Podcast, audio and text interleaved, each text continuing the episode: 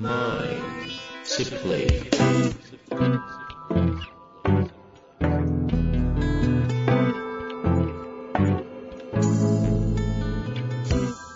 こんにちは、遠藤和樹です。秋山条件地の経営者のマインドサプリ。秋山先生、よろしくお願いいたします。はい。よろしくお願いします。さあ、ということで、今週も行きたいと思いますが、最近は、なんか、どうですか？ホットニュースありますか？うーん。まあちょっと、すえ数日前なんですけども、えー JBBB という、ボストン日本商業会というのがありまして、それのアドバイザーをしてるんですね。前少し、ポはいはいはいッドキャストでもお話ししたかな、してますね、セミナーしたみたいな話で、海外駐在帰国子女というか、なんかこう、外国で活躍、ボストンで活躍している日本人の方々ですよね。そうですね。で、そこでビジネスとかお仕事を頑張ってる方向けに、えーと、あの、私の書籍をベースに、うんはい。あの、2回開催予定で、1回目を前回やって、まあ、大きいテーマは自己肯定感で。もう今時じゃないですか。そうそうそう。で、そこでまあ、私がいつもね、ここでも言ってるように自己肯定感っていうのは、こう自分を満たすとか、許すとかっていうところをゴールにするんではなくて、自己肯定感を上げることによって自分を焚きつけていくと。はいはいはい。そして相手を魅了していくための自己肯定感のやり方というのをお話しして、そしてあの一緒にワークをしたっていうのをやりましたね。なるほどね。自己肯定感ワークショップ的なことですか、そうですね。実際に、なんですか、その、自己肯定感を上げるんですか？その場において。そうですね。その回では一緒に私の問いで、えーそのワークをやってもらって、自己肯定感を上げる。ただその前にセットしてまして、改めて自己肯定感というのはどういうもので、うん何のために自己肯定感を上げる必要があるんですよ、と。いうそのを話、今の良くないですね。聞きたくなっちゃうと思いますけど。質問がある中で。はいうん、ちょっとあの、ぜひね、自己肯定感系、あの、世なんかね、本溢れすぎてますし、そうですね。若干、個人的ね。には自己肯定感疲れあるんですけど、自己、そうそう、自己肯定感疲れ。なんで俺は自己肯定感が上がんないんだろうってね、なっちゃいますよね。いや、というよりも、もう自己肯定感って言葉に対してちょっとなんか、ああまた来たみたいな感じはありますが、あの、ぜひ質問あり方いただけたらお答えしたいなと思いますので、まあ、それでサミナーされたところですね。そうですね。あの、なんと、おかし楽しかったっておかしいですけども、まあ、皆さんのこう感想のこととか見ると、やっぱりね、あの、そういうところで活躍してる方とか頑張ってる方は、なんだろう、こう生き物としての、こう、なんだろう、ちょっとした、こう、珍獣というか、やばさを感じますよね、皆さんの感自己。肯定感がなんか、みんな鼻から悩んでない、ある前提で向こうで活躍してるっていう印象ですけど、決してやっぱり人のメカニズム的にそういうことではないんですか？ないですね。だから、向こうで活躍しているとか頑張ってるゆえに、自己肯定感を失ってしまって、でも、うん日本の人から見ると、すごいねって言われるけども、自分はなんで頑張れてないんだろうって、この葛藤を感じてる方が多いんじゃないでしょうかね。ああ、っていう声もアンケートで感じたってことですね。そうですね。いやいや、面白いですね。まあ、そんな中で、そんな秋山先生に、コーチング業界についてのご質問を今日いただいてますので、ちょっと早速紹介したいと思います。えー今日はですね、住宅建設業、地方三代目経営者36歳というふうになっております。ご紹介させてください。はい。改めてコーチングとは何でしょうか？というタイトルでいただいております。コーチング業界が資金調達の対象となったのか、明らかにコーチングの報告に追い回されることが増えてきました。マインドフルネス、ヨガ、ジム、えーそういった心身の健全さを求める人たちが増えてきていることも後押ししているという気がしますが、これだけプレイヤーが増えてくると、一体どのようにコーチや提供サービス企業を選択すればよいのかわかりません。また、経営者の仲間たちに聞くと、コーチと名乗る方々の中には大変失礼かもしれませんが、あなたには何も話すことないよ、と思ってしまうような方が多いということも耳にします。ひどいコーチに当たって最悪だったというようなことも最近耳にします。良いコーチに出会うためにも、そもそも改めて経営者にとってコーチングとは何なのか、どうあるべきなのか、まともなコーチと出会う方法はないのか、業界のプロとしてぜひコメントをいただけないでしょうか。よろしくお願いいたします。うーん。少しなんか質問としては業界に対しては厳しめの声の感じはしますけれども、いやいやいや、そうですね。あの、まあ、まずこの質問に答えていくと、コーチングとは何かというと、まあ、一つのその自己対話を促すアプローチ方法だという、まあ、手法ですよね。うんうんう。んうん。シンプル。はい。自己対話を促す方法。はい。アプローチ法なので、まあ、型があったりするわけですよね。で、そこに対してどのように使っていくかっていうのはいろいろ様々だと思います。うんうんで例えばその、そのマインドフルネスとかヨガのようなその癒しみたいな形っていうのは、例えばもう戦場でガンガンガンガン働いてるから、そこに対してまあ自己対話をすることによってこうリラクゼーションしていくとか癒しということをやっていって、そしてまた戦うためにコーチングを使うというやり方もあるでしょうし。うん。うんうんうん。あとは、あの、この質問とは違うんですけども、えっ、と、コーチングを部下のために使うためのコーチングってあるわけじゃないですか。部下にコーチングをするためのコーチング。はい。つまり、そのマネージメントにコーチングを生かすという話もあるわけですようね。んワンオンワン面談とかが、はい、はい。その文脈ですかね。で、そうでもなく、ここでの質問者の方にはですね、経営者にとってのコーチングとはどういうことかっていうところに、ちょっと今日は絞ってお話をしたいと思うんですね。うんうん。でつまり、えっと、経営者はコーチングをどのように活かすべきなのか、つまりコーチングを使ってどうならなくちゃいけないのかということだと思うんですよ。で、経営者にとってのコーチングとは何かというと、まず一つ目は、話を聞いてもらう時間ではないよと私は思っているんですよ。ほうほうほうなんかこう話を聞いてスッキリしたとかね、うんうん。話を聞いてもらう時間ではないよ。話を聞いてなんか自分がなんかこう思ってることを吐き出してスッキリしたとかってそういう場合じゃないじゃないですか。なるほど。うんで、これはあくまで私が考える経営者の方がコーチングをどう使うべきかということなんですけども、はい。一言で言うならば、強くなるためですね。うん。強くなった。つまり、えっ、と、今後、次々といろいろな課題に向き合っていく、突破していく、成長すれば成長するだけ強い経営者は求められるし、状況が悪くなれば悪くなるほど強い経営者っていうのが必要になってくるので、そのコーチングとかコーチをか使って自分が強くなっていくとか、戦える状態を作っていくということが重要だと思っています。うんうんうんうん。ですから、その際に確かに自分と向き合うということもやるんですが、向き合ってどうなんなくちゃいけないのかっていうところが重要ですよね。なるほど。向き合うことの、まあ、ゴール、目的みたいなことですね。うんうんが強くなる。はい。実際にあれなんですか、コーチングって、変な聞き方ですけど、強くなれるんですか？えっと、強く、つまりアウトカム設定をそこに置いて、コーチングしたら当然強くなるじゃないですか。アウトカムを達成できるという自分というものを強くなっていると定義するとってことですかね。そうですね。うんつまり、これ何のためにコーチングやるんですかと強くなるためですと。じゃあそうするとそこに必要な問いとか、アプローチ方法が出てくるわけですよ。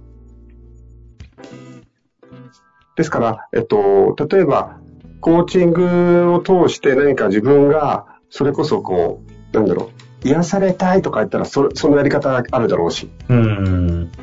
あとは、えー次の一手を考えるアクションプランを作りたいとかってそれもあるだろうし。うん。うん。ただ、経営者の顔が方が次の一手を考えるためのアクションプランをコーチを使って作っていくんですかっていうと、またちょっと違うじゃないですか。ああ、まあ、アクションプラン、ちょっと言い方ですけど、アクションプランぐらい自分で作れよとか、作れる人たちのはずですよね。はずでそうですよね。もしくは。ですから、さっき言ったように、えっ、と、マネージメントの一環として部下がアクションプランを作っていくことをサポートするためにワンオンワンコーチングを使うっていうのはありじゃないですか。うんうん。自分でアクションプラン作れないわけですから、そうですね。そですからそこに対してのコーチングっていうのはあるわけですね。ただ私としては経営者っていうのは、どんどんどんどんいろんな状況に対して対応できるとか適応できるように自分を鍛えていくためにコーチっていうのを使ってほしいなと思ってるし、強くなるということです。これあの、そんなセグメント分けは今までしたことないと思うんですけど、コーチングも、それこそ、例えば、エグゼクティブコーチじゃないですか。はい。そのままもう経営者対象にされてると思うんですけど、だからこそ強くなるっておっしゃってるでしょうし、うんうんただ、いろんなコーチング、いい悪いではなくてあるじゃないですか。多分それは存在すべきという意味でもあるでしょうし、はい、はい。このまさに癒されるとか、強くなるとか、あとはアクションプランとか、そういう、まあ、あるうんゴール設定に近いのかな？はい。どんな、あの、うんこの方も困ってると思うんですよね。何を設定をしている人たちのところに行けば、ある意味いいのかっていう問いだとすると、なんかそもそもどの、どういう種類があるのかっていうのは、なんか言えるもんなんですか？あ、コーチングのゴールですかね。はい、それぞれ。なんか私は今上がってきたものだと思うんですよね。こうなんか癒癒されるとか、あなたを承認するとか、うんうんうん。うん。あとはこう、なんか自分を発見するとかね。ああ、なるほど。うんでもね、私ね、自分を発見するっていいんですけども、やっぱりその次が必要な、何のために自分を発見するかですよね。例えば、自分の承認欲求を満たすために自分を発見するとちょっとずれちゃうじゃないですか。うんうん。それを考えると、なんだろうな自分を満たすコーチングっていうのも聞かれるだろうし、癒す、満たす。癒す、満たすね。うんでそれが必要な人もいるじゃないですか。あとは、思考を動かして、やっぱりアクションプランを作るっていうのもあると思います。うん。自分を発見するっていうのは、こう、強みとかそういうのに近い感じですか？えっと、強、そうですね。つ自分を発見する。うん私の場合は自分を発見する場合はもうちょっと奥まで行っちゃいますね。なんか他の言葉で？言う。えっと、言葉で言うと自己否定とか。ああ、そういうことなんですね。だから、えっと、経営者にとって気づきっていうのは一つは自己否定ですよね。ああ、ここのところこんなに甘かったとか。あ自分はこういうところはひよっていたとか。ああ、そういう意味での自己発見ってことですね。自分を発見する。自己、うん、そうですね。自己発見。そう、自分の、その、甘さとかおごりを見つけていくっていうところはすごい重要視してますね。自己否定か。なるほど。強みとかの話じゃなかったんですね。一つはそうですね。うんで、えっと、結局のところ、人の成長って何かってことを考えた時経営者の方も成長してなくちゃいけないじゃないですか。うんうんでも経営者の方の成長は成長がゴールじゃなくて何度も言いますが、戦っていけるために、戦うために成長していくわけですから、やっぱり困難に打ち勝つとか、状況を打破するような自分になっていく。そうするとさっき言ったように、わあ、俺の中でやっぱりここって、社会のことを考えていたつもりが、どこかでまた星に走ってたな、いかんいかんっていうことに気づいて、また走り出すとか。ああ。そうすると、あれですかね。癒す、満たすという意味で自己承認。アクションプランで言うと、行動促進とかに近いんですよねあ、。そうですね。で、自分を発見する自己否定みたいな感じのカテゴリーはあるかなっていう感じですか。はい。ああ。こういう切り口でコーチング業界聞いたことなかったんで、確かに。うんなるほどなって感じですね。そうですよね。ですから、やっぱり、えっと、その人たち、その、例えば少しね、スポーツコーチと私たちは似てるかもしれない。例えば、じゃあテニスのプロのコーチって何のためにつけるんですかって言ったら強くなるためじゃないですか。でその中に彼らはテクニックも教えられるから、こういう打ち方がいいよってあるけども、もう一つそれよりも、試合前にはこういうスタンスで入れとか、このセットではこういう状況でぶつかっていけとか、そういうこともしっかりと、あの、なんか学んでいくわけですよね。でそういった意味では、私の中では、そういうそのマインドセットの方法、こういう時にはこういうマインドセットをするんですよとか、うんうんあとはどうしてそういう気持ちになっちゃってるかっていうと、人のこういうメカニズムがあるからあなたがそういう状態になるってことを知っといて、そこに対して打ち手を作っていきましょう。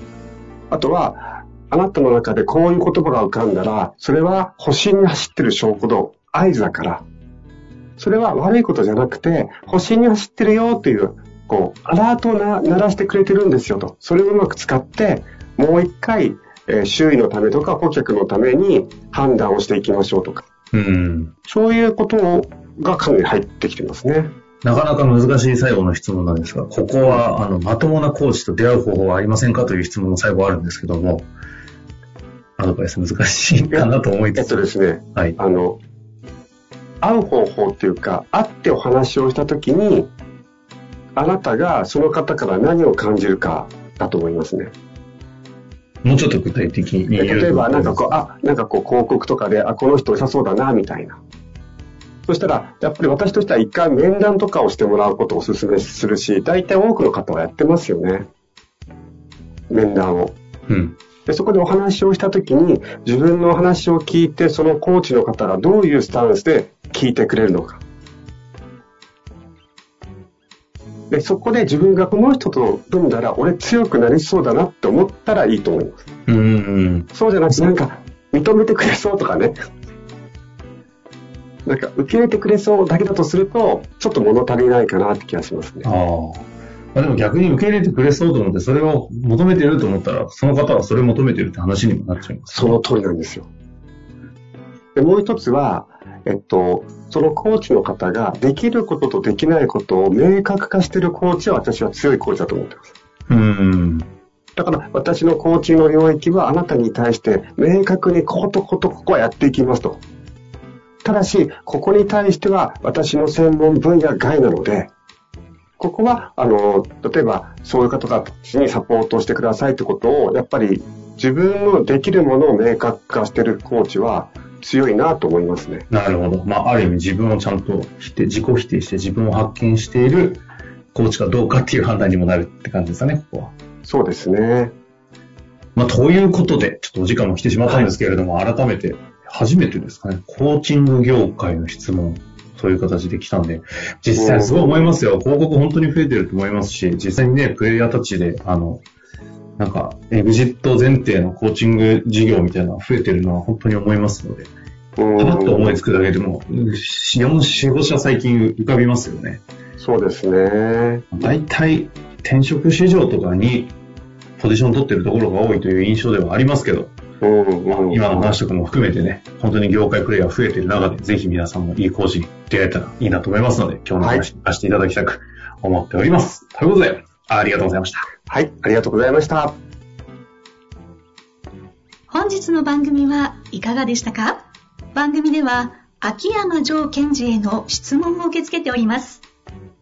ウェブ検索で秋山城と入力し、検索結果に出てくるオフィシャルウェブサイトにアクセス。その中のポッドキャストのバナーから質問フォームにご入力ください。また、オフィシャルウェブサイトでは無料メルマガも配信中です。ぜひ遊びに来てくださいね。